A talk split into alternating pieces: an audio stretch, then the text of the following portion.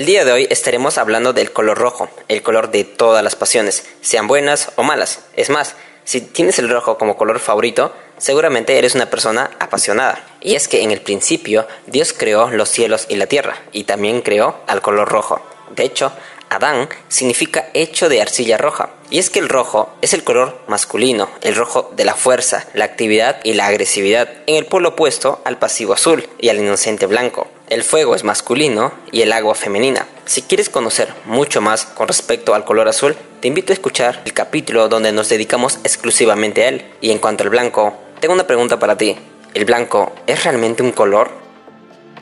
El rojo agrada a hombres y a mujeres en la misma proporción. 33% de las personas mayores de 50 años nombran el rojo como su color favorito.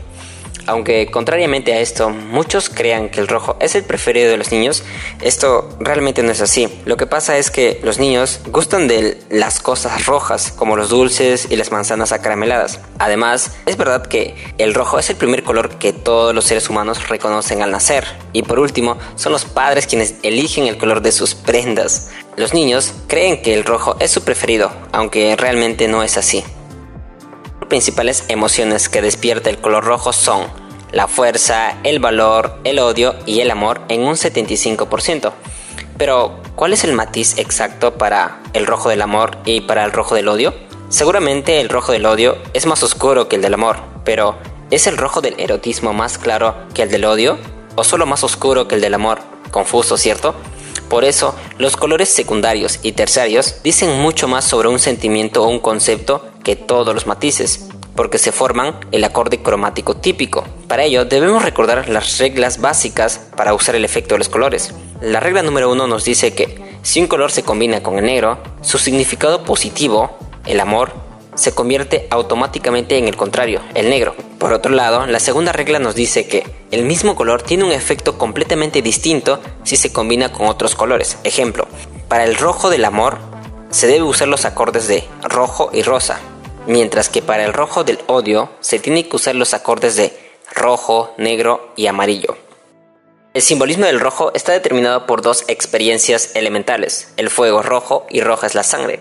A las sangre se le asocian la fuerza, el valor y lo atractivo. Y es que en muchas culturas la sangre es la muera del alma, y en todas las religiones primitivas era muy común el sacrificio por derramamiento de sangre, o sea, alguien tenía que morirse. Pero la disposición al sacrificio del pueblo primitivo sueco era única, porque para evitar una catástrofe natural, una hambruna o una epidemia como la que estamos pasando, sacrificaban hasta su propio rey. Lo que me lleva a preguntarte, ¿no? ¿Tú crees que nuestro presidente se sacrificaría para, para que se acabe este, esta pandemia?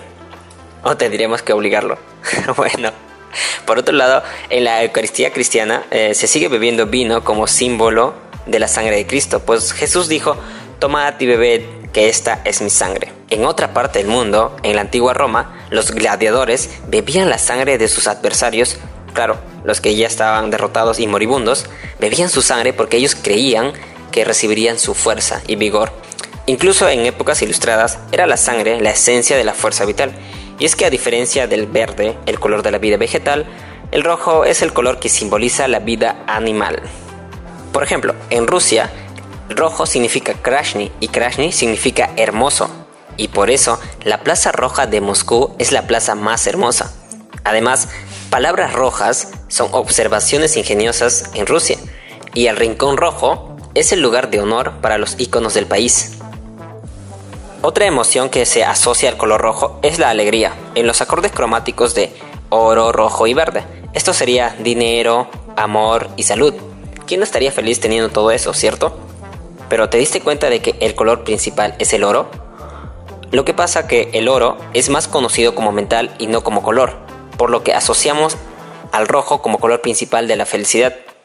Además, las fiestas de Año Nuevo chino, que coinciden con nuestra Navidad, ellos suelen regalar a los niños este dinero en bolsas rojas y los huevos de Pascua originales son siempre rojos. Además, hay un escarabajo que es el símbolo de la felicidad, me refiero a la mariquita. Se eligió como símbolo de la felicidad porque es, es gracioso, además de útil, porque ésta se alimenta de parásitos. El rojo también se asocia a lo llamativo, a la cercanía y a la extraversión Y es que el rojo es el color de los extrovertidos, pues el rojo nunca podría quedar en segundo plano. Estarás de acuerdo, es un color muy llamativo y puede hacer que una persona se vea mucho más hermosa de lo que es. Sin embargo, el rojo solo resplandece únicamente cuando está cerca, igual que solo en la cercanía calienta el fuego. Antiguamente, el rojo era un color que solo la nobleza podía usarlo, porque para comenzar eran los únicos que podían pagarlo, y en segunda instancia, ellos realizaron una ley que dictaba que si usabas el rojo sin pertenecer a la clase alta, serías ejecutado, por lo que los plebeyos tuvieron que conformarse con los colores pardos. Sin embargo, al pasar los años, los burgueses se hicieron mucho más ricos que los mismos nobles, y además se dieron muchas rebeliones, y esta costumbre y la ley terminó siendo olvidada. Pero aún hoy en día queda algunas cosas por el rojo de los nobles, y es que aún se desenrolla en la entrada de la ópera, de un teatro, la alfombra roja, y el calendario de la nobleza se llama The Red Book. Bueno, ahora que conoces mucho más sobre el color de todas las pasiones, te mencionaré algunas marcas que usan el rojo de manera adecuada en sus logotipos. La primera marca es Ferrari. Ferrari sabe que las personas que gustan de autos de carreras aman lo peligroso y lo prohibido, y estas dos cualidades se asocian al rojo. Además, llaman mucho la atención. La segunda marca que usa el rojo de manera adecuada y estratégica es la marca Coca-Cola pues quiere despertar la emoción de la felicidad con su producto. Y es que por si no lo sabías, Coca-Cola no vende gaseosas. Sí, es su producto y es su principal producto. Sin embargo, las cosas valen mucho más por lo que significan que por lo que son.